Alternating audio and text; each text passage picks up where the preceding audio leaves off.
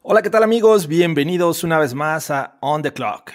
Terminó la temporada NFL 2020 con la victoria de los Buccaneers en el Super Bowl 55. Y ahora sí, tenemos el orden de la primera ronda del draft definido. Además, contamos con noticias de Trevor Lawrence, polémicas declaración de, de Joe Theismann con respecto a quién debería ser la primera selección global del próximo draft lo que desencadena un debate aquí, vamos a, para allá, y el mejor tackle ofensivo en 2021 es un talento generacional. Esto y los equipos que deben ir por un coreback novato en lugar de un veterano en el draft eh, en On the Clock. Gracias por estar con nosotros. Cuando el reloj se pone en marcha. Cuando las piezas para armar el equipo ideal están sobre la mesa. Cuando el mundo entero espera con anticipación la decisión final. Es justo el momento en el que quieres mantener la cabeza fría, la mirada serena y los oídos muy atentos. On the clock. On the clock. Primero y diez. Primero y diez. El juego que solo unos pocos privilegiados pueden experimentar. Con Jorge Tinajero. Con Jorge Tinajero. Y Luis Obregón. Y Luis Obregón. On the clock. De primero y diez. Are now on the clock.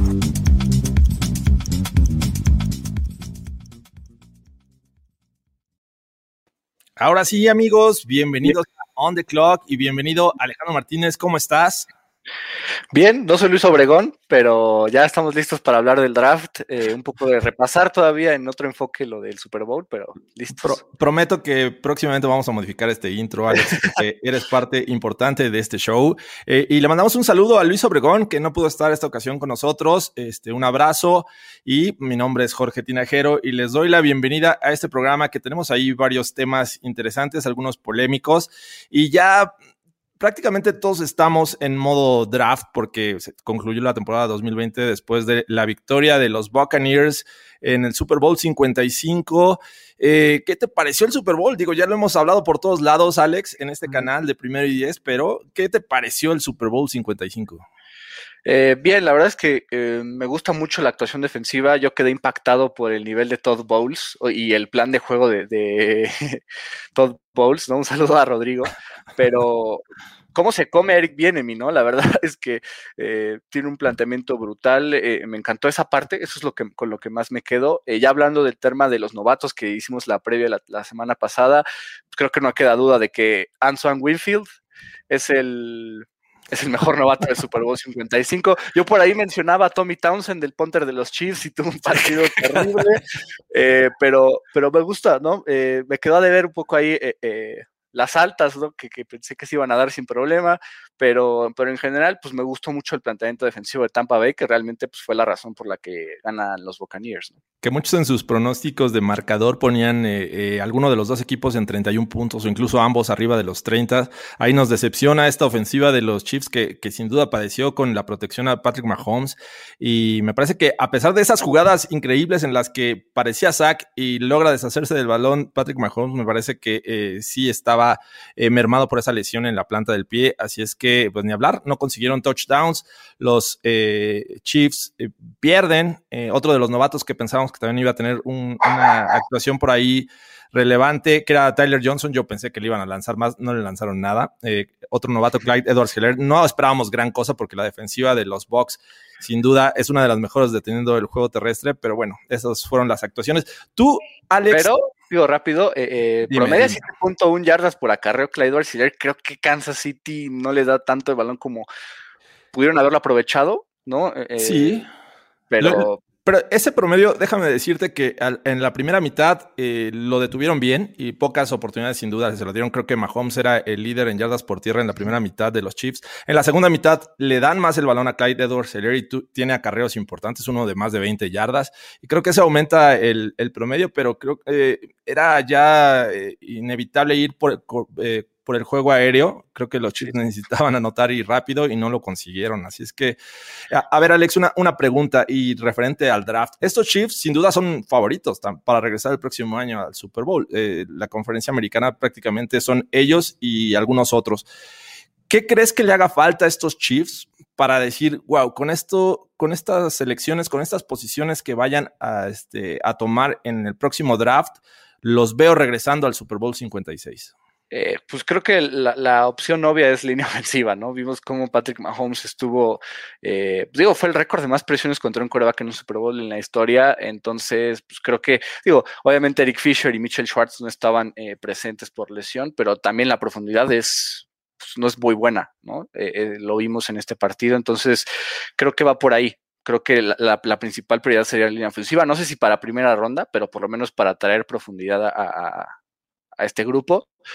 Y me gustaría un par rusher, definitivamente. Frank Clark, que está solo junto con Chris, con Chris Jones, ¿no? Entonces, eh, fueron dos los únicos que intentaban más presionar a, Tom Brady en el Super Bowl. Creo que hace falta más otro, otro pass rusher decente y hay bastantes eh, eh, de calidad que podrían llegarles al pick 31 en la primera ronda. Fíjate que por ahí también me, gustaría un, receptor o un end, alguien que ayude, porque sin duda tienes a Tyreek Hill y tienes a Travis Kelsey, pero fuera de ahí el resto de los jugadores como que baja. Sammy Watkins venía regresando de una lesión, por lo tanto necesitan como un, un wide receiver 2 o 3 que sea pues relevante en esta ofensiva. Ahora, si necesitas más protección, usa un tight end o un, fullback y creo que eso no lo hicieron los Chiefs en este Super Bowl. Eh, dejaron allá al pobre de Mahomes a su suerte. Así es que, bueno, me gustan tus, tus opciones. Yo le daría eso. Linebackers, por ahí nos mencionan línea ofensiva de linebackers. Linebackers también, pero recordemos que no pudo jugar este eh, gay, ¿no? Sí, el, novato de 2020, que es bastante versátil. me, me gusta mucho el jugador y creo que van a empezar a desarrollarlo para ser titular en, esta defensa. Sí, dice aquí este Irving Chiefs con una buena línea ofensiva vuelve a estar en el próximo Super Bowl. Hay que recordar, digo, Eric Fisher no estaba, eh, también eh, Tardif Duvernay Tardif, eh, que optó por no jugar esta temporada, también pudo ah, ser relevante en este, en estos Chiefs. Entonces, pues vamos a ver el próximo año. Te digo, deben de saltar como uno de los favoritos de la conferencia americana para llegar al Super Bowl. Si es que, y bueno, esto nos lleva al primer tema de la noche en On the Clock, que es, eh, pues ya tenemos la ronda, eh, la primera ronda del draft definida y pues, obviamente faltaban solamente dos equipos por saber cómo iba a, a, ser su posición, en dónde iban a seleccionar. Y aquí lo tenemos, que son los Kansas City Chiefs en la posición 31 y los Tampa Bay Buccaneers en la posición 32. Ya el resto ya lo habíamos repasado. No sé si quiera, tengas algún comentario al respecto. Eh, pues ya digo, ya dije más o menos qué, necesidades tiene Kansas City. En Tampa Bay me gustaría tal vez un running back, ¿no? Vimos como el año pasado el último pick fue running back con Clay Dorsey Se podría repetir, considerando que Fournette es free agent y, una lista, hay una lista larga, son 30 agentes libres los que tiene Tampa Bay, pues podrían tal vez prescindir de Playoff Lenny no porque no lo valga, pero pues, por las otras necesidades, Shaq Barrett, Chris Godwin. Oye, ya, ya estamos tirando este, a las vías del tren a Kishon Bong. Y, eh, sobre todo porque sería el único, ¿no? Porque, digo, McCoy probablemente se retire, eh, Fournette, como dije, ya es agente libre, Ronald Jones también es agente libre, entonces por lo menos pues, para traerle un complemento. Entonces. Lishon McCoy es como la patita de, conejo, ¿no? Es el amuleto. El año pasado, este, eh, con los Chiefs fue campeón, ahora con los Bucks. Así es que el back to back para Lishon McCoy. Pues vamos a ver si, si van por running back. Eh, y por ahí también eh, yo diría que un. Un Tyren, no sé, oye Howard si vaya a regresar en buenas condiciones, Braid, no sé cuál va a ser su, este, si, si continúa en el equipo. Vamos, a esperar, digo, es muy temprano todavía, pero ya tendremos el, episodio en el que analizaremos las necesidades de cada uno de estos equipos de la NFL, de los 32. Y, y bueno, eh, después de esto, vamos con el, siguiente tema. ¿Cuál es el siguiente tema, Alex? Eh, Trevor Lawrence, salió una noticia al respecto que no va a participar en el Pro Day de Clemson, pero sí va a tener una eh, actuación una demostración de su brazo ante los equipos de la NFL que quieran estar presentes. Y esto lo va a hacer el siguiente viernes, 12 de febrero, eh, porque aparentemente tiene una lesión en el hombro. No es eh, de gravedad porque finalmente es en el hombro izquierdo, él es derecho, él lanza con el hombro derecho, pero si quiere eh, de alguna manera corregir esto mediante una cirugía y estar listo para este, el training camp del equipo que lo vaya a seleccionar. ¿Cómo ves la situación?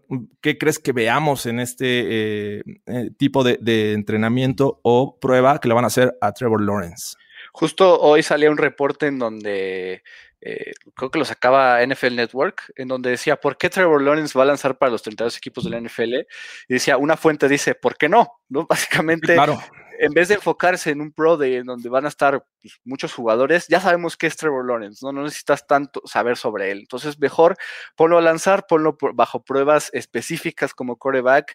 Eh, cualquier detalle que, digo, si estamos hablando de, para mí no lo es, pero hay gente que dice que es el mejor prospecto en muchísimo tiempo y que no, no hay nadie como él, pues bueno, ponlo a, pruebas específicas, no tiene la presión de los 32 equipos, este, pues digo que hay equipos que obviamente van nada más por verlo y por escautearlo, sin, claro siquiera tener la posibilidad de, tomarlo, pero pues al final es eso, ¿no? Es, un día para Trevor Lawrence y ya, ¿no? E, él, el nombre del draft 2021. Entonces, pues creo que es un buen ejercicio para él, eh, eh, para que borre los detalles que le vimos en el College Football Playoff. No tuvo un buen partido contra Ohio State en esa semifinal.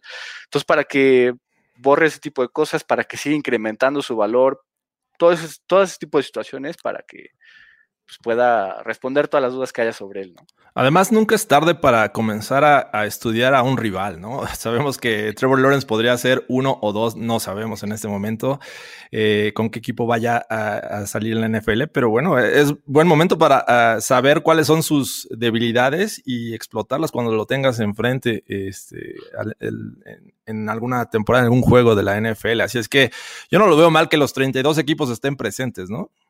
Sí, además él, este, pues, él lo sabe, ¿no? Entonces es, pues es, un poco por ahí. Es juego, juego, o sea, lanzo ante todos, es mi training camp, me luzco, hago de lo mío, demuestro por qué soy el prospecto de este draft, ¿no? Entonces, pues creo que pues, es un poco por ahí más que otra cosa, ¿no? Ya está, digo, siempre están las especulaciones, entonces ya hemos visto que no solo Joe Theismann, hablaremos de eso más adelante, pero no solo él dice que, no debería ser el picuno, hay varios más, para mí no es el mejor prospecto, creo que se sobrevalora el prospecto que es, pero sigue siendo el mejor quarterback del draft sin duda, pero él mismo puede demostrar que es todo lo que se espera, ¿no? Tal vez.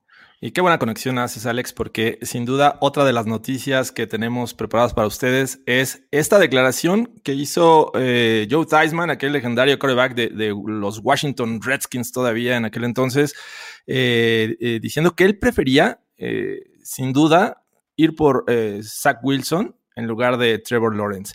Y hay varias razones por las cuales él argumentaba que era una mejor opción. Obviamente el brazo de Zach Wilson es bastante bueno, se ve muy preciso. Tiene algo que, me gusta mucho en un coreback, que es la, la anticipación. Es decir, eh, saber hacia dónde va tu, running back, ver cómo se está desenvolviendo la cobertura y lanzar el balón justo al lugar donde, donde tiene que este, llegar el, jugador. Así es que me, parece que no estaría tan descabellado ver en algún momento que Zach Wilson sea la primera opción del próximo draft. ¿Tú cómo ves? Eh, no lo veo descabellado. Creo que Zach Wilson tiene un detalle que muy pocos corebacks, con lo, más bien con el que muy pocos corebacks entran a la NFL, que es la, capacidad de lanzar en, ventanas cortas, ¿no? Tiene esa precisión brutal. Eh, eh, creo que eso, la, competitividad, ¿no? El famoso toughness que, le caracteriza a Zach Wilson es único. Pero para mí sigue siendo mejor Justin Fields. De verdad, como que cada vez veo que no sé, subvalúan al quarterback de Ohio State, no sé si por la universidad, no sé por qué, pero a mí me gusta más Justin Fields como el quarterback 2 de, esta clase, entonces creo que Trevor Lawrence además va a ser el picuno cantado, eh, eh, con un, nuevo proyecto completamente eh, establecido, con Urban Meyer y un nuevo staff de entrenadores, el nuevo general manager ahí en los Jaguars, creo que no hay de otra, debe ser Trevor Lawrence. Pero, y digo, Zach Wilson es un pick top 10, probablemente, ¿no? Pero es, que sabes que, eh, digo, argumentaba y, muy bien, y creo que por ahí sí tiene razón Joe Theismann.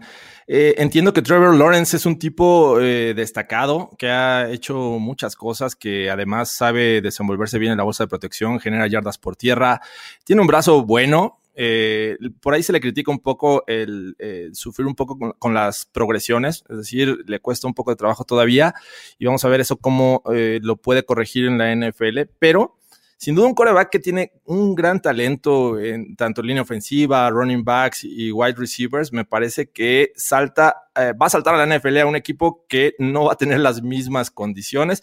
Y tenemos el ejemplo este, claro y, con este eh, Tua Tagovailoa, ¿no? Que le costó mucho trabajo en muchos juegos despegar o lucir porque eh, por lesiones y por lo que me digas, no tenía el mismo talento que tenía en Alabama. Así es que eso argumentaba también Joe Theismann. Eh, podría sufrir Trevor Lawrence al, menos las primeras temporadas en lo que le dan eh, piezas interesantes, porque hay que decirlo, los Jaguars y los Jets no están este, llenos de talento en este momento, ¿no? Sí, completamente, ¿no? Eh, ahí es, digo, creo que Trevor Lawrence sí tendría en Jacksonville, en ese caso, muy buen cuerpo de receptores, pero, digo, DHR que es agente libre, a ver si lo, recontratan, pero, digo, no sé, creo que es, el prospecto que debería tener Jacksonville, sobre todo por, lo que es la franquicia, sobre todo porque le ha costado eh, pues, ser efectiva, pues creo que debería hacerlo, ¿no? Y, digo, Zach Wilson también es un muy buen prospecto, le va a encajar muy bien al equipo que lo seleccione, eh, justo aprovechando, eh, eh, tiene esos detalles, ¿no? Como que no, no, le importa lanzar el pase. Eso, eso me gusta mucho de, ellos, de Zach Wilson, y lo hace bien, además. lo hace bien, y ve esta jugada.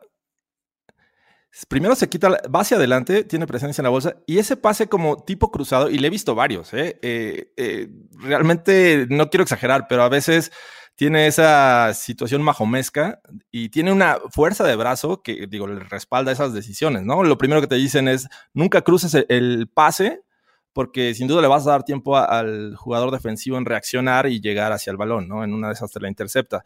Pero Zach Wilson tiene presencia en la bolsa, tiene un brazo muy fuerte, ve, la velocidad con la que lanza eh, obviamente viene de jugar en Brigham Young, no es lo mismo, no es el mismo nivel de competencia que, tiene Trevor Lawrence, pero ve, ve dónde pone el balón. Hay dos ahí de cobertura. Sí, o sea, doble cobertura, lo lanza y lo lanza bien. Hay un pase, no sé si lo tengamos aquí preparado, pero también cruzado y, el balón no tarda en llegar. O sea, ve la posición donde, donde deja el balón a su receptor. La verdad es que es impresionante. Y pues en una de esas no me sorprendería verlo en este proceso tomar ventaja, ¿no? Sí, totalmente. O sea, creo que sí pone, eso me encanta, la verdad. El, toque de Zach Wilson es, es, único, ¿no? La forma en donde que pone a su receptor con ventaja eh, es, eso creo que solo lo tiene él en este draft. Eh, a veces sí ha tenido intercepciones, sí ha tenido eh, esos detalles en donde se, como que tiene confianza de más, ¿no? Eh, digo, es típica y es completamente desarrollable y mejorable. Creo que dicen que el mayor problema de, Zach Wilson es su actitud, ¿no? Que, es este eh, New Rich, eh, que, su tío es hijo de una, es este, pero su tío es dueño de una aerolínea, o sea, como que tiene esos detalles de personalidad. Es el pero en general, Josh Rosen de, esta generación. pues podríamos verlo de esa forma, ¿no? En cuanto a, a actitud. Pero, pero sí, se le ve jugando como si no importara nada en la vida y lo hace bien eso lo tiene, lo tiene, pues, es una ventaja brutal para Wilson. Otra de las cosas que a mí me gustan de Zach Wilson es, eh, inmediatamente que sale la jugada, su primera lectura es el safety, como tiene que ser, ¿no? Se ve en ese aspecto experimentado. Hay muchos corebacks que todavía en la NFL les cuesta trabajo eh, comenzar viendo hacia el safety y de ahí saber qué cobertura es la que está enfrentando. Entonces, eh, esto lo tiene Zach Wilson ve, ahí hace el primer movimiento, después vuelve a dar un paso hacia atrás y encuentra al jugador ahí en, el, en atacando hacia el cover 2. Me gusta, me gusta Zach Wilson. Ve, con poco esfuerzo lanza un pase y lo, hace bastante bien, ¿no? sí, exacto. Lo que tiene Zach Wilson es que una vez que ya lee la cobertura del safety y ve la, la, jugada, eh, bueno, el, perímetro, no le importa el cornerback. O sea, creo que el, el uno a uno sabe cómo manejarlo. Eso, eso pocos cornerbacks lo tienen, ¿no? O, o hay unos que sí lo intentan, pero no son efectivos. Zach Wilson sí lo es. Entonces, digo, eso es algo bastante especial en un quarterback. Prospecto, además. Ahora vamos a ver a Trevor Lawrence. Ve, también tienen buena fuerza de brazo, pero sin duda también tiene receptores que lo respaldan. Eh, por ejemplo, en esta jugada, habilidad de piernas, ¿no? Tiene, también esa posibilidad. Zach Wilson también la tiene, no es como que uno, uno sí y el otro no. Lawrence un poco más, pero digamos, el nivel de atletismo es, es alto de los dos. Bueno, tú entonces votas por, en este momento, por Trevor Lawrence como la primera selección global del próximo draft. Sí, voto por Lawrence porque, insisto, eh, eh, me gusta más Fields que, que Zach Wilson.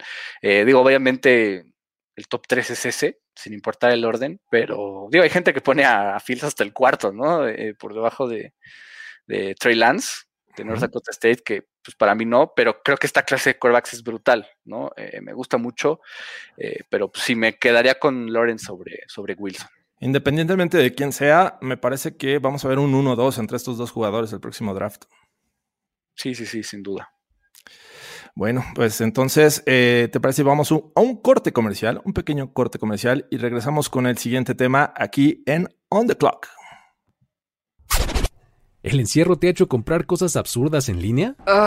Si ya estás en esas, mejor entra a quiero comprar pendejadas de primero y diez.com. Oh, yes. Y encuentra increíbles artículos que no te causarán remordimiento cuando recibas tu estado de cuenta.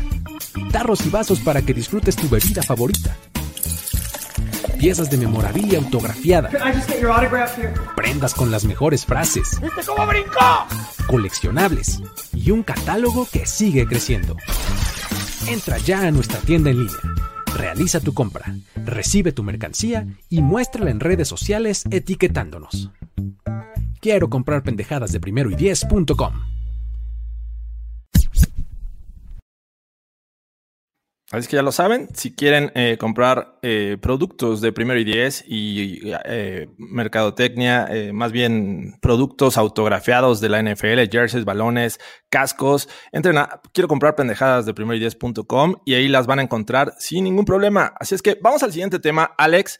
este lo propusiste tú, vamos a decirlo, y es, es, el siguiente. Tenemos un gran tackle ofensivo, un gran prospecto que es Penny Sewell y la duda es, ¿es un talento generacional, cierto o falso? Eh, qué rápido se me estaba escapando eh, eh, sobre el tema pasado, nada más para ponerlo ahí, que Brett Favre decía que el pick uno debería ser de Monta Smith, ¿no? Monta Smith. este, el receptor de Alabama, pero bueno. Ah, sí, sí. para mí, eh, es un talento generacional, sin duda, ¿no? Hemos hablado o, hemos visto que las cuatro posiciones importantes son quarterback, pass rusher, cornerback y left, o el blindside blocker, ¿no? Que normalmente es el left tackle porque hay pocos quarterbacks zurdos. Ahora que está Tua, ya lo, pongo más general. Y creo que Peninsuel es, ese talento generacional, ¿no? Eh, debe ser un pick top 5. Lo ponen, si a mí me lo ponen en un, eh, big board como el prospecto número uno sobre Trevor Lawrence, no tendría ninguna queja, ¿no? Eh, había un dato en donde en sus 21 partidos con Oregon solo había permitido dos presiones al quarterback, ¿no? Y solo dos presiones, ni siquiera una captura. Entonces, eso te habla de muchísimas cosas, ¿no? Ayudó al proceso de, de evolución de Justin Herbert como quarterback, novato del año en, su en, 2020. Creo que es este jugador que, pues, no tiene los reflectores como debería por ser un linear ofensivo, no es una posición sexy como le llaman, pero, pero creo que vale la pena verlo, vale la pena, eh, eh, no hay que pasarlo, ¿no? Eh, me encantaría verlo bloquear para Joe Burrow, ¿no? En una, de las peores líneas ofensivas. es, donde más se menciona en este momento, ¿no? La mayoría de los mock drafts los ponen en los Bengals pero tal vez por el, por el talento que es, ese blue chip que trae a la NFL, eh, no me sorprende si lo toma incluso Atlanta o Miami, el pick 3, incluso los Jets, si una de esas eh, eh, deciden, no sé, Sam Darnold o lo que sea, no me sorprendería. Entonces, creo que Penny Sewell es, un talento generacional, es el mejor prospecto que yo he visto del, de tackle ofensivo en los últimos 20, 25 años. Entonces, para mí es cierto. Sí, e, es bueno, eh, yo lo he visto y, la verdad impresionan todos sus highlights. Y creo que por aquí tenemos un, este, ejemplo, ahorita se los eh, agregamos. Sin duda, creo que eh, para mí, para mi gusto, después de la posición de quarterback, creo que eh, el left tackle tiene que ser eh, la siguiente opción. Y ya hemos visto muchos ejemplos en la que left tackle sí es la, eh, primera selección global. No creo que sea este el, caso en, este 2021, porque pues, obviamente hay equipos que tienen necesidad de quarterbacks y, muy evidentes. Y con el talento que tiene Wilson y tiene Lawrence, me parece que eh, no va a ser esta opción. Me parece que sí debería ser un top 5. Eh, vamos a, ver qué, cómo le va. Pero para tenerlo eh, este, claro, el, panorama sí y responder correctamente o lo más acercado a la realidad, tendríamos que analizar como cuáles han sido los jugadores que han salido en la primera ronda en la posición de, tackle y, me di a la tarea de, de, buscarlo. Así es que vamos a comenzar, ¿te parece? Del 2011. Damos rápido los nombres y tú me dices me parece que en 2011 hay alguien que puede competirle y fue la, novena selección global de, 2011, que fue Tyron Smith. de los Cowboys. ¿Cómo lo ves? Digo, eh, eh, digo, cuando digo que es el mejor prospecto, es como entraba a la NFL. Tyron Smith es un eh, left tackle all pro, es un probablemente un top 3 en la NFL en su posición, pero no se le consideraba en ese entonces como un, un este, no traía el blue chip, Ok. Por decirlo así. Por eso lo digo como prospecto. No, está bien. Yo, yo sé que en ese momento pudieron llegar con mayor cartel incluso o menor, pero en lo que se han convertido, ¿no? Tyron Smith de una eh, selección número 9, pues, obviamente lo tenemos este, catalogado como uno de los mejores de la liga, ¿no? Sí, totalmente. Y, digo, su carrera. Está el, el, el tema aquí de que Jeff Okuda era lo mismo, pero en la posición de cornerback y fue un mal año, ¿no? De novato con Detroit. O sea, ¿podría pasar eso con Subel en una de esas? No creo, pero pues digo, por eso digo como prospecto, más allá de lo que pueda dar en la NFL, que, a mí lo que, sería efectivo. Lo que a mí me sorprende, Alex, es que he visto en algunos eh, lugares donde han analizado o ha, habido el, Scouting Report de Penny Sewell, que lo ven en una transición hacia el interior de la línea, que lo ven eh, como una mejor opción como guardia que como tackle ofensivo. Eh, se me hace increíble. La verdad es que es muy dominante en el juego terrestre. Es un tipo que, domina del de, inicio la jugada hasta que escucha el silbatazo eh, y, sus mejores highlights me parece que vienen en, esa situación, ¿no? En abrir huecos, en, este, salir y pasar hasta el segundo nivel y, seguir siendo efectivo, aunque también protegiendo el balón, me parece, como ya lo mencionaste, eh, no lo hace mal. Creo que eh, es, bastante impresionante cuando lo ves. Vamos a poner en, unos segundos su, este, uno de sus highlights. Pero ah, te digo, me impresiona ver cómo este, lo están poniendo como una posible eh, transición al interior de la línea. ¿Recuerdas a Andrew Speed? Sí, el de el ahora guard de los Saints. Ahora guard de los Saints, porque en ese momento llegó como tackle a la liga, ¿no? Y eh, hizo la transición hacia el interior de la, y le ha ido bien. La verdad es que es uno de los mejores guardias en, la liga, ¿no? Eh, para concluir 2011, hubo más tackles ofensivos seleccionados en la primera ronda. El otro fue Nate Solder que se fue a los Pats. Anthony Castonzo, que parece que ya se retiró, ¿no? Se este, retiró después de la temporada. Así es. James Carpenter de los Seahawks, ¿ahí lo recuerdas? O, Que eh, ahorita está en los Falcons y es guard también, estuvo por los Jets también. Así es. Eh, Gabe Karimi de los Bears. No figuró. Y Derek Sherrod de los Packers. Tampoco figuró. ¿No? 2012 tuvimos dos. Matt Khalil de los Vikings y Riley Reef de los Lions. Que Riley Reef sería el, que más, que ahorita está en los Vikings, de hecho, eh, sería el que más destacaría, pero como prospecto eh, creo que sube lo supera. En 2013, el famosísimo Eric Fisher, que no jugó este Super Bowl, está con los Chiefs, y Luke Jokel, los Jaguars. Sí, Luke Jokel que sí llegaba, Luke Jokel llegaba como con esta eh, impresión brutal. La, la, primera ronda del 2013 es de las más decepcionantes que de los últimos 25 años. Fueron mejores las rondas tardías, pero, pero sí. Lane Johnson también por ahí estuvo. Ni Fisher, que fue picuno. Lane Johnson, que ahorita sigue siendo efectivo, pero muy propenso a lesiones, ¿no? DJ Flocker de los Chargers y Justin Pugh de a los Giants, y esos fueron los de la primera selección. Recuerdo que ese 2013, todavía a unos minutos de comenzar el draft, no sabían a dónde eh, los Chiefs iban a ir por Fisher o por Jokel. Eh, era un volado prácticamente, y me parece que les fue bien con Fisher. No sé si picuno, pero digo, ha sido durable por lo menos. Así es, 2014, Greg Robinson, los Rams, la verdad es que medio boss, ¿no? Sí, mega boss, yo diría. por, llamarlo de alguna manera. Este, y después viene Jake Matthews de, a los Falcons, todavía anda por ahí. Eh, Taylor Lewan, que se lesionó este año, pero pues ha sido importante para los Titans. Eh, y Zach Martin lo tenían catalogado como tackle en este, en este draft. Eh, Jawan James de los Dolphins fueron todos los tackles que, que ahora ya están los Broncos y que prácticamente no lo han visto jugar.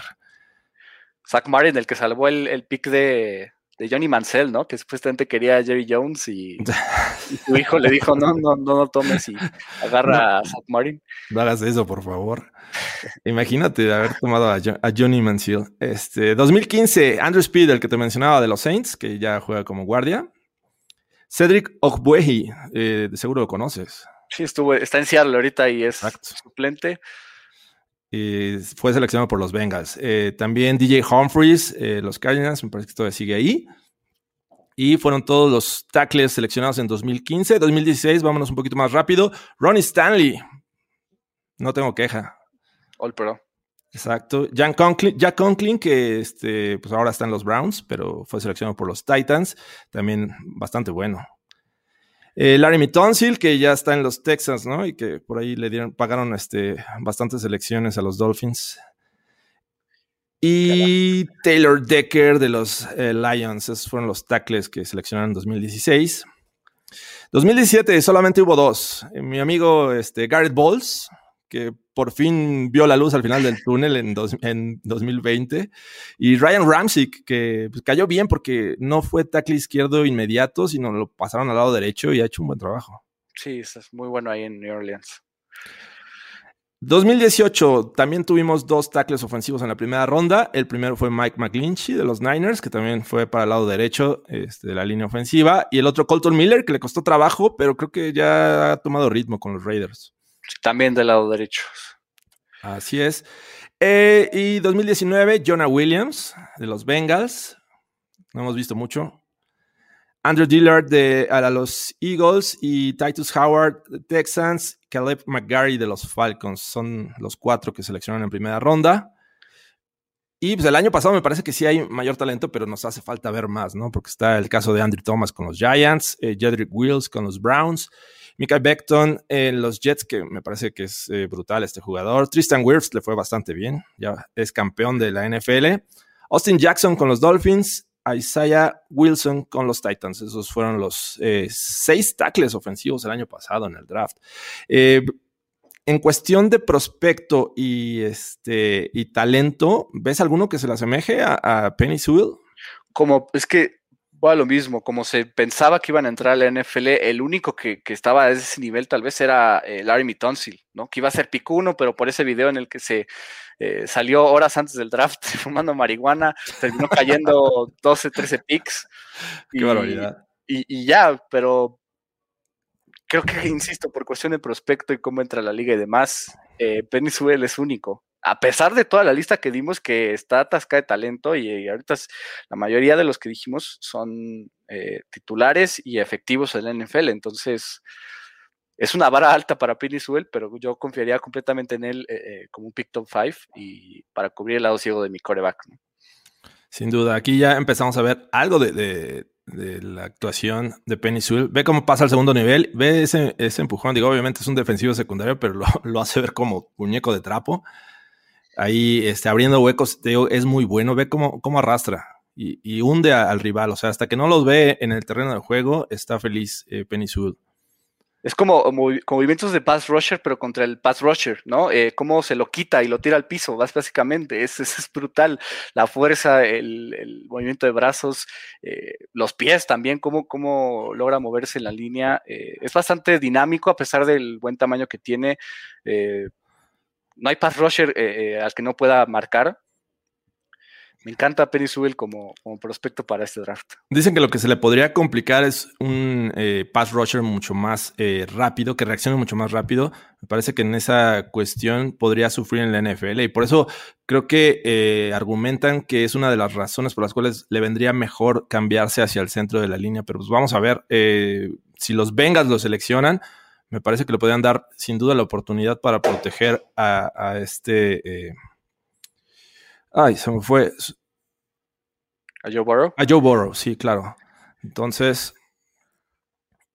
Y cómo sigue la jugada también, eso es bueno, ¿no? Que, se mantenga en ella. Sí, te digo que no, no este, deja de, de este, mantenerse sobre el rival hasta que no escucha el silbatazo y eso es algo positivo. He visto muchos que, inmediatamente después de que pasa el jugador eh, con el balón se desentienden ya y, este, se relajan en la jugada, ¿no? Y que se casan con el, digamos, la marca directa. Península ve, al, ve eh, al, defensive tackle, eh, ve al, al, que esté haciendo el blitz, o sea, no importa quién esté ahí, Península te va a hacer el bloqueo, ¿no?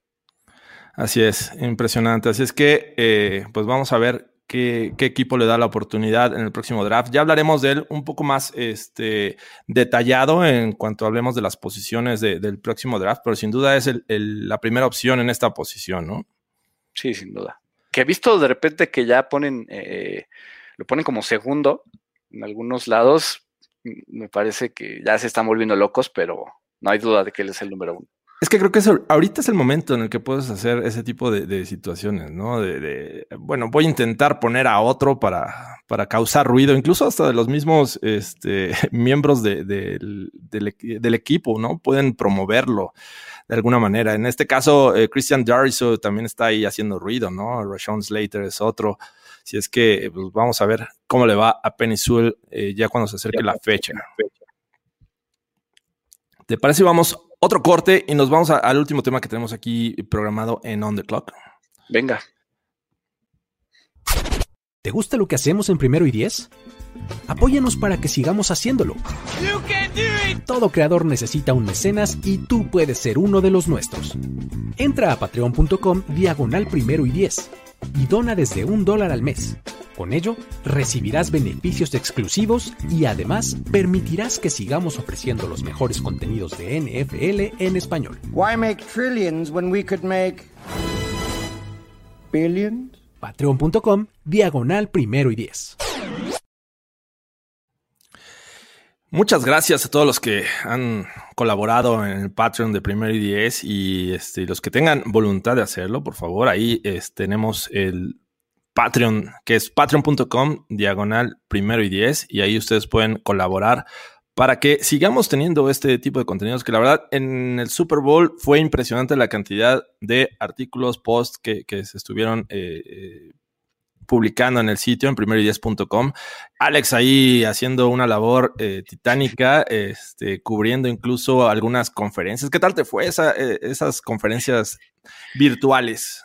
Eh, fue, fue una buena experiencia, la verdad. Eh, eh, no estuve tan presente en las de post partido, justo por este mismo tema de estar cubriéndolo, pero, pero fue una buena experiencia, ¿no? estar ahí, poder hacer ahí unas tres preguntas en a lo largo de la semana. Entonces, valió la pena, ¿no? Aprovechar que no se pudo ir a la sede y pues desde casita preguntarle ahí a Carlton Davis, Charvarius Guevara y William Colston. O sea, prácticamente le preguntaste a dos jugadores que terminaron siendo campeones del Super Bowl. Exactamente.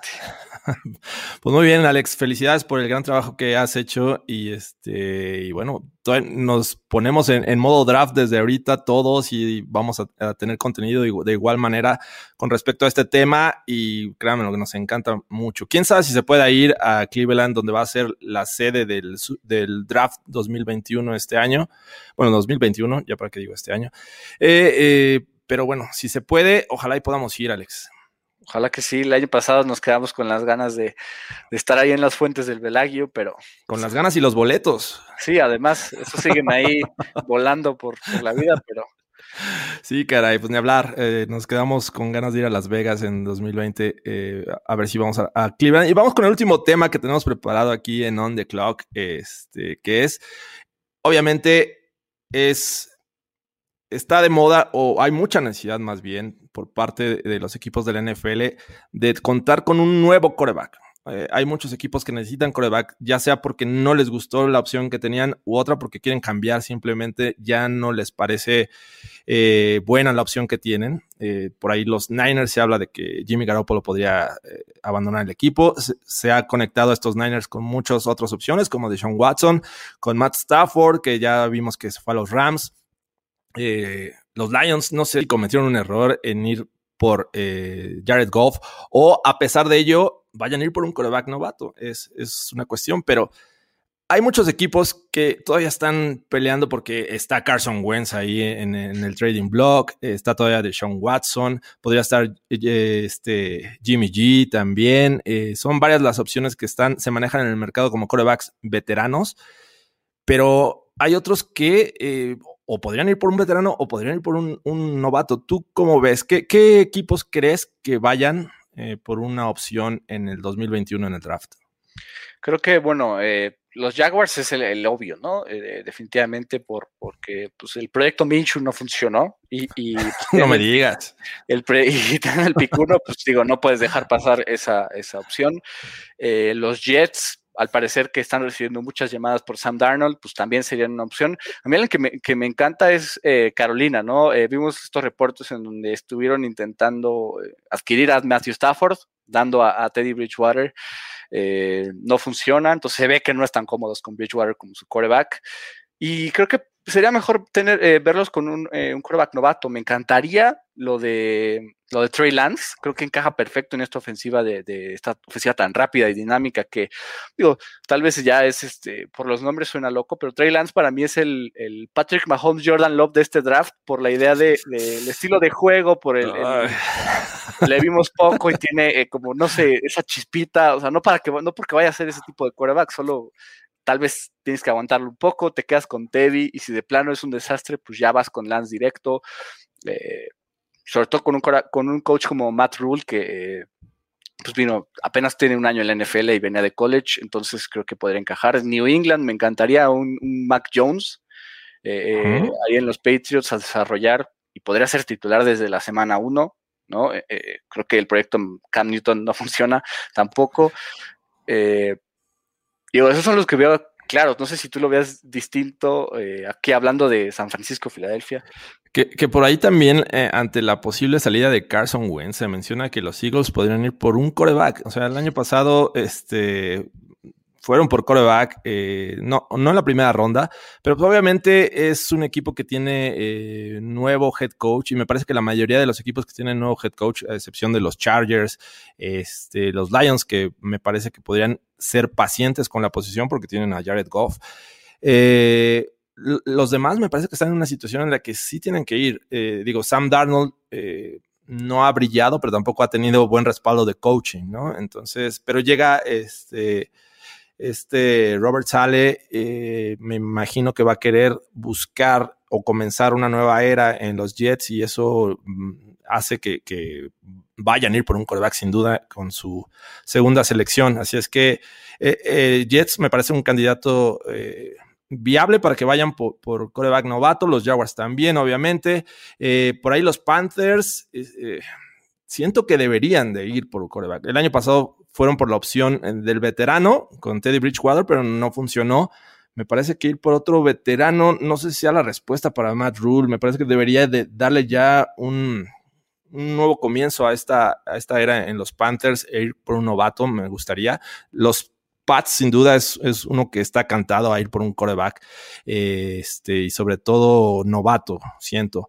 Y de ahí me, me cuesta trabajo ver al Washington ir por un veterano. Digo, si no es Deshaun Watson, me parece que deberían ir por un novato. ¿Cómo ves Washington? Eh, Washington creo que también tiene eh, todo para tomar un coreback novato. Eh, tal vez ahí, pues lo mismo que vimos en Kansas City, ¿no? En 2017, con Alex Smith siendo el, el coreback titular y de suplente, pues en este caso Mahomes, acá, pues el potencial novato que puedan tomar. la idea es quién, quién llega, ¿no? Al pick 19 podrían irse ya cinco. Eh, entonces tendrían que saltar o, en esas en la segunda ronda tomar a Kyle Trask de Florida. Eh, no sé, creo que puede ir por ahí. Y a Indianapolis yo no lo considero, ¿no? Que, sería obviamente un, equipo que tiene la necesidad de coreback cantada, porque creo que están solo a ese paso del coreback de poder ser un equipo ganador y, contendiente. Y creo que un veterano podrá resolverlo más, ¿no? Que, estar eh, un poco desarrollando tal vez un talento. Entonces creo que por eso no lo considero. Eh, Carson Wentz podría ser perfecto para, para Indianapolis, el reencuentro con Frank Reich, pero pero se lo están peleando los Bears también, ¿no? Se menciona que, este equipo de Chicago este, está súper interesado en Carson Wentz y, llevárselos es uno de sus objetivos, ¿no? Entonces, vamos a ver quién, quién logra ganarse a ese coreback de, los Eagles, que para mi gusto, los Colts tiene todo el sentido porque Frank Reich lo conoce perfectamente y los mejores años de, Carson Wentz fueron sin duda con Reich como coordinador ofensivo en, en Filadelfia, ¿no? Sí, totalmente, ¿no? Y digo, hablando de Chicago, justamente, eh, creo que es otro equipo, ¿no? Eh, eh, si no se da lo de Wentz, yo no veo a otro veterano que, que, pueda llegar a solucionar la posición, ¿no? digo, si ya están probablemente yendo en otra dirección con Mitch Trubisky, no vas a tener a un Cam Newton para, que, te compita contra Nick Foles, ¿no? Entonces, eh, pues tal vez empezar con Nick Foles y que tengas un novato de respaldo, ¿no? Eh, parece que no, no son comentarios que le agradaron a JP Hugo, porque eh, no quiere a Carson Wentz. Creo que están desesperados, ¿no? Creo que la, poca no están cediendo los Eagles y eso está desesperando a, Chicago, está viendo un reporte, pero, pero sí, eh, eh, creo que concuerdo completamente. En el caso acá que nos menciona José de no descartar a los Falcons, creo que no es una necesidad como tal por estar Matt Ryan, pero sí es una posibilidad que tomen con el pick 4 a, Sí, no, los veo tomando en la primera selección a los Falcons un coreback. De hecho, digo, hay que creerles la mitad a las declaraciones que en ocasiones hacen, eh, diciendo que Matt Ryan y, Julio Jones se deben de mantener en el equipo. Sin embargo, sí veo al comenzar una nueva era en Atlanta, veo tomando los coreback eh, en algún momento del draft, ¿no? Posiblemente en el segundo día y, e irlo formando, ¿no? Matt Ryan, este, todavía le puede sacar provecho, pero yo creo que a largo plazo ya no te va a dar mucho. Sí, más con una mente ofensiva como lo es Arthur Smith, ¿no? El nuevo head coach que eh, pues, revivió un poco la carrera de, Ryan Tannehill, eh, pero podría tener una opción como Justin Fields. Me encantaría Justin Fields a futuro con esa ofensiva, con, Calvin Ridley y con Julio Jones. Sería muy bueno, ¿no? Y, que lo preparen eh, con Matt Ryan como su mentor. Me encantaría, ¿no? pero no creo que, que vaya a llegar, digo, Tal vez en la siguiente temporada sería el coreback, pero. ¿Cómo ves a Juan Manuel Salinas preguntando: ¿Denver tomará coreback? Yo creo que no. Creo que si Denver tiene un nuevo coreback es por, por eh, porque soltarían eh, las perlas de la Virgen por Dishon Watson. Porque se habló que, que los Lions querían ahí eh, a Drew Locke y que hicieron una oferta atractiva por Stafford, pero pues, la de los Rams era irrechazable. Entonces, tal vez solo por ahí Denver buscaría un nuevo coreback, pero no creo que, bueno, no sé cómo lo veas tú, pero no creo que tomen. Eh, es que Dishon Watson ha sonado para todo el mundo, ¿no? Incluso para los Raiders. Y esto habla de que Derek eh, Carr va a ser una opción para eh, aquel equipo que esté buscando un veterano, ¿no? Llámense los Colts, llámense Chicago, si es que es así. Este, incluso un Derek Carr en los Pats no me suena tan descabellado, ¿no? Es un, tipo que tiene buenas aptitudes, tiene buen talento que de la mano o de la, este, pues más bien de la mano de, buenos entrenadores, como el caso de Bill Belichick, y este, podría resurgir su carrera y ser relevante. No sé, no sé qué te parezca Derek Carr.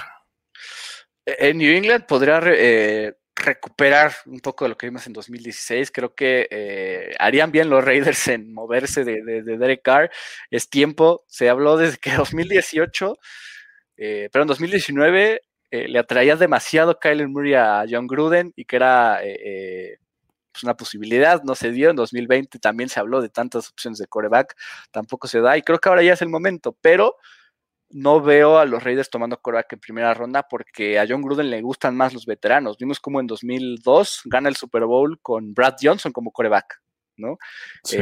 prefiere un coreback veterano que, ya entienda más los playbooks que, que que enseñarle uno completo a, un novato. Es un poco de lo que habla eh, eh, Pat Kirwan en, su libro de Get, the Eyes of the Ball. Eh, take your eyes off the ball. Take your eyes off the ball. Este, básicamente que, que Gruden no es fan de los novatos, pero pues por eso un Watson no le vendría mal. Dice Márquez Ramírez, eh, prefiero a Carr en los Colts que a Wentz. Todo el mundo como que, empezó a, odiar a Carson Wentz, ¿no? Como que le echaron la culpa de la mala temporada de 2020 y me parece que pasó por muchos problemas con la protección. Eh, la línea ofensiva nunca fue la misma semana tras semana. Se le lesionaron receptores y, y running backs. Así es que no todo fue culpa de Carson Wentz, muchachos. No. Eh, yo, hay, hay, que ilusionarse con Carson Wentz, porque en 2020 yo le vi un partido de élite, ¿no? Ese Thursday Night contra los Giants, en donde el protagonista fue Daniel Jones por su acarreo de tantas yardas y se cae, pero ese partido lo juega de élite, entonces creo que todavía tiene a la fecha partidos eh, eh, importantes. Obviamente, la mayor parte del 2020 fue un asco de Wentz y yo soy el primero que era fan de él y, me decepcionó, pero, pero tiene esos detalles todavía, ¿no? Entonces, yo sí prefiero a Carson Wentz que a Derek Carr para empezar un proyecto, y más con alguien como Frank Reich como head coach. Así es, sobre todo hay, conocimiento entre ambos, ya saben cómo, cómo entrena uno y cómo juega el otro. Eh, dice Hugo, eh, Garner Minshew, ¿dónde lo ponen? Pues me parece que Jaguars, ¿no? Es un buen backup. El suplente de, Trevor Lawrence. Sí, creo que no tendrían por qué salir de, este proyecto Garner Minshew como backup. O sea, sin duda como titular no, pero sí este, es un buen backup, me parece. Eh, también nos preguntan, eh, ¿cómo ven a los Steelers? Justo es algo que, iba a preguntarte bien el comentario. Creo que Pittsburgh podría ser un equipo que tome coreback. O sea... ¿Qué tan alto? Eh, primera o segunda ronda, ¿no? Eh, si yo fuera Pittsburgh, tal vez tomaría en primera ronda a un liniero ofensivo, ¿no? Que, va a la baja esa línea. Porque ellos que tienen la 24, mira. Y, en la segunda ronda tomar a Kyle Trask o a. ¿Qué te gusta? Eh, no sé si Kellen Bond o Sam Mellinger estén de ese nivel de segunda ronda, creo que es no. Que eh, fuera de Kyle Trask, me parece que ahí tendrías que ya ir por los Jamie Newman o el Kellen Mond, que me parece ya eh, jugadores que puedes tomar en tercera o cuarta ronda. Sí, entonces creo que eh, valdría la pena tal vez en una de esas eh, saltar en la segunda ronda para tomar a Kyle Trask. Eh, no veo a, la realidad es que no veo a Mason Rudolph como el coreback futuro de los Steelers. No. Y se habla que todavía es la duda, ¿no? De si, si Roethlisberger será o no el, el coreback bajo centro en 2021, que debería tomar un paycott que todavía no saben si está dispuesto a tomar. Dice que él, se quiere quedar y va a negociar porque así sea, este, pero sin duda lo que piensa, bueno, lo que estaba pensado cobrar para 2020 eh, arruina el talento de los Steelers, ¿no? Porque hay muchos eh, agentes libres que van a salir del equipo. Fitzmagic para los Colts si no consiguen un coreback. Hijo, no sé, no sé, creo que eh, Fitzmagic me gustaría en, en, los Pats también podría ser una opción, ¿no? y que le toque otra vez competir con un novato por el puesto, eh, no sé, o Jared Steedham, pero... Ah, Jared Steedham. Eh, me parece que Jared Steedham no era un proyecto inmediato, tenían que formarlo, pero bueno, este, lo echaban pronto al ruedo. Aquí me parece una pregunta interesante. Dice eh, Felipe Romero, tengo dos meses que le entré a la NFL. ¿Por qué Sam Darnold ya no debería ser quarterback de los Jets? Para mí debería ser quarterback de los Jets, pero creo que por este plan de nuevo head coach, nuevo, un general manager que seleccionó a Sam Darnold y que no ha visto los resultados esperados con Darnold, eh, pues tal vez ya es el, somos los Jets, ¿no? Eh, tenemos que hacer algo para que la franquicia dé la vuelta, ¿no? Entonces, si Sam Darnold no fue la solución que buscamos y por algo tomamos en el pick 3 en 2018, pues vamos con otra opción, ¿no? Y, conseguir algo positivo por Sam Darnold, porque podrían sin duda eh, sacar una, un pick de primera ronda por él, ¿no? Además, Estás en una posición bastante interesante. Tienes el segundo pick del próximo draft, ¿no? Donde tienes eh, pues, todo el talento que quieras fuera este, de Trevor Lawrence o Zach Wilson, dependiendo eh, cómo vaya a actuar los Jaguars. Pero de ahí en fuera tienes para seleccionar. Entonces tienes la posibilidad de comenzar una nueva era con tu nuevo head coach y, este, creo que Sam Darnold es ese daño colateral, ¿no? No es porque sea pésimo pero creo que por la situación en la que se le presentan a los Jets van a eh, prescindir de, los servicios de, Sam Darnold, ¿no? Justo a mí me encantaría Darnold en Chicago, por ejemplo, pero... Híjole, no creo que les guste a los fans de, Chicago. ¿Qué, buscarán los fans de Chicago? Sería bueno, si, si alguien no está, este... Creo que Watson es lo único que les escuchando. gustaría. Sí, bueno, de Sean Watson, obviamente. Todo, pero tuvieron la oportunidad, muchos. En 2017. Es lo que decía Adam Rank de NFL, Network, que es muy fan de los Bears. Decía, esta segunda oportunidad de, tener a Deshaun Watson no la dejen ir, ¿no? Esta le va a salir más cara, ¿no? Primero los Niners abusaron de ellos, ahora este, pueden ser los Texans. Interesante. Vámonos con unas, ¿qué te parece? Unas tres, cuatro preguntas más y con esto concluimos este tema que, sin duda ha dado este, para charlar al cierre de este On the Clock. Eh, vamos a buscar una pregunta Mm, eh, ¿Es verdad que el siguiente año no es muy bueno en coreback? Dice Amy Enciso. Supongo se refiere a Draft 2022. Sí, me, imagino, la siguiente generación. Creo que eh, los más destacados son Spencer Rattler de Oklahoma, que no tuvo buenos ¿El, ¿El, otro Mahomes? El otro Mahomes, exacto, que hace los entrenamientos eh, sin ver y de 70 yardas y demás, ahí bastante flashy. Y Sam Howell, que para mí es el mejor del siguiente año, ¿no? De North Carolina. Es bueno. Eh, otro quarterback de North Carolina ahí eh, por la mención a Trubisky, pero sí, no, no es como lo que vimos en 2018, 2019 y 2020 y 2021. ¿no? Creo que tienen esos últimos cuatro. Justin Fields, ¿dónde cae? Para ti es el segundo, ¿no? Eh, mejor quarterback. Este para mí debería irse a, los Jets. Sí, por ahí lo, conectaban inmediatamente con, este eh, nuevo head coach de los Jaguars. Eh, ah, se me fue. Ya se me empiezan a, olvidar los nombres. ¿Cómo se llama el nuevo head coach de los Jaguars, Alex? Ah, este, Urban Meyer, perdón. Urban Meyer, exacto. Eh, lo empezaron a, ligar ahí con, Urban Meyer, sin embargo, pues, él, nunca lo entrenó, así es que este, por ese lado no. Pero pues, en una de esas podrían darle la oportunidad, ¿no? Jugó muy bien los playoffs de, de este 2020. Eh, eh, otro equipo que se me hace interesante. ¿Creen que los Saints buscan coreback con ese 28 atrás con a, Mac? No creo que esté Mac Jones para entonces, ¿no? Sí, no, pero no lo, no lo veo. Parece que la idea es este, quedarse con Winston, que pues, con lo suyo hasta tuvo un touchdown eh, bastante espectacular. sorpresa, Alex. no, pero digo, a mí Wilson me gusta, para mí Wilson es un quarterback titular en la NFL, entonces creo que es una buena opción. Con Taysom Hill, que, que pues, podría ser buen backup, entonces no creo que los Saints tomen a, un novato de primera ronda, por lo menos. Ok, por ahí mencionan que si Mac Jones eh, podría ser una buena opción para los Pats está como que en posibilidad de que les caiga, ¿no? A menos que haya una fiebre por corebacks en, el top 10, que él, sería como la, cuarta opción si todo sale bien. Sí, el, tema de Mac Jones dependerá de qué quiera Belichick, ¿no? Eh, defendió a capa y espada a Cam Newton cada que le preguntaban si debía ser sentado. Eh, entonces, si una de esas va por, Newton otra vez o por un veterano, ya ahí creo que se descartaría la opción de, un coreback en primera ronda, pero para mí el pick 15 debe ser Mac Jones en el draft con, New England. Que históricamente a los corebacks de Alabama no les va muy bien en la NFL, ¿no? Hay que decirlo. Perdón, Tua, este, yo sé que tú, eh, es tu primer año y que muchos ya quieren este, verte salir del equipo a cambio de, de Sean Watson. Sin embargo, eh, digo, ha, habido corebacks y, muchos ejemplos de, de, Alabama que no han triunfado en la NFL, ¿no? Vamos a ver si Mac Jones este, puede triunfar eh, si es caen los Pats, que ya mundo, eh, todo el mundo descarta que eh, sea una buena opción, porque como vieron a, Tom Brady ganar el Super Bowl y a Bill Belichick no pasar a playoffs, ya lo, están haciendo menos al pobre Bill Belichick. vámonos, este, dice Omar Rodríguez que si estoy dando crudo. No, ni siquiera. ¿no? Cervecita nada más para, para platicar a gusto. Y también nos preguntaba Joseph, Zach Wilson, ¿a dónde? Esa, es muy, muy buena. Me gustó.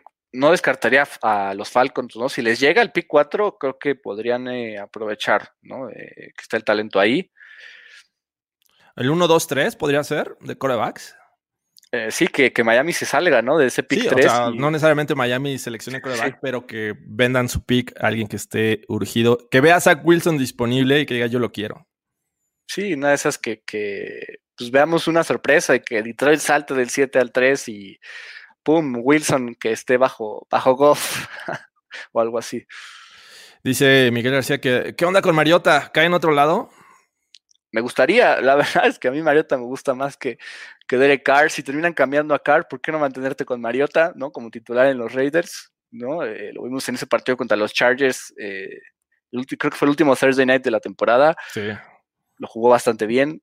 Eh, o Pats, ¿no? Eh, New England podría ser eh, un equipo que reviva carreras, ¿no? Mariota, Winston, una de esas, este, que Carlo potencie, no sé. Nunca había visto yo una, un mercado de corebacks tan, tan extenso como este, en el que ya hasta meten a Russell Wilson, que se me hace absurdo. Oye, sí, que muchos equipos estaban preguntando por Russell Wilson. Come on. Pero nunca había visto un, un, mercado donde hubiera tanta necesidad, tanto, tanto rumor y, pues, tanta expectativa con tanto talento en el draft. O sea, este la posición de corebacks para 2021 va a estar muy revolucionada en la NFL. Y vamos a despedirnos con esta. Dice eh, Patrick Surtain 2 o un trade con Falcons por Zach Wilson para los Broncos. Eh, se menciona, he visto muchos mock drafts que van por Patrick Surtain, otros por Caleb Fairley. Este, así es que esas dos opciones suenan bastante bien en este momento, pero ya sabemos que John, el, bueno, la era John Elway ya, ya no, ya terminó, ahora es este George Payton. Vamos a ver cómo comienza, ¿no? Eh, ha ido de repente en contra de las necesidades, sino va por talento o por lo que él ya tiene en mente. Así es que ha, sido eh, muy complicado de, predecir lo que harán los Broncos, a ver si con George Payton ya toma otra, otra dirección, pero sin duda un cornerback les hace falta, ¿no? El año pasado, este, pues padecieron, a pesar de que estuvo Michael Ojemudia del draft, pero este... Eh, eh, pues no funcionó, se lesionó, este, no fue solución. Así es que posiblemente sea cornerback. Y Alex, vámonos con un último corte comercial y con esto nos despedimos. ¿Te parece? Venga.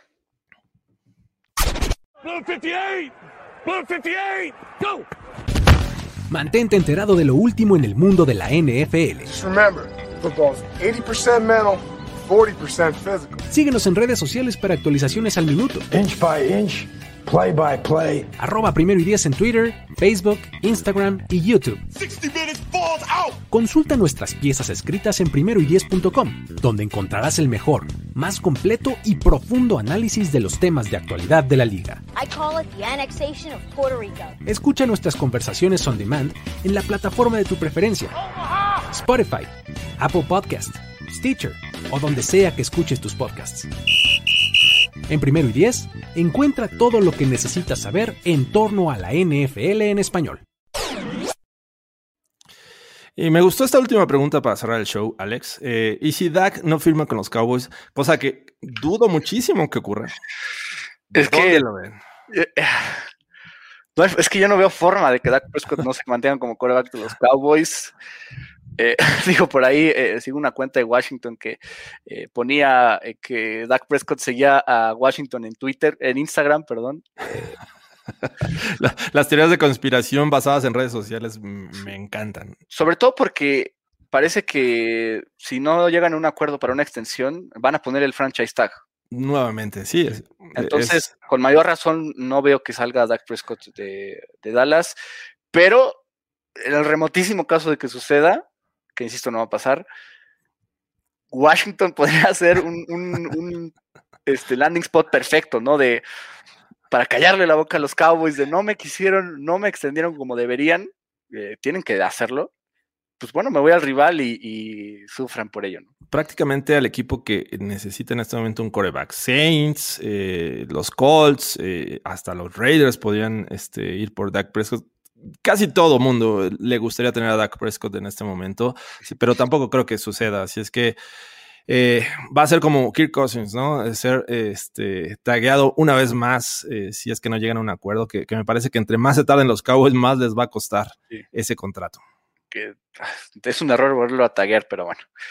En fin, pues con esto terminamos un episodio más de On the Clock. Esperamos la siguiente semana verlos nuevamente en este eh, horario. Esta vez comenzamos un poquito tarde porque se nos atravesó un tema medio tóxico este, previo, pero eh, y también esperamos contar eh, con Luis Obregón, que esta ocasión no pudo estar con nosotros. Le mandamos un fuerte abrazo. muchas gracias, Alex. No, muchas gracias a ti, muchas gracias a todos los que están con nosotros. abrazo por estar aquí con nosotros de forma remota o los que estuvieron en vivo. Y pues nada, Russell Wilson es hijo, recuerden eso. no está en venta, señores, es que no, se hagan ilusiones. Recuerden seguir a todas eh, las redes sociales de Primer y Diez.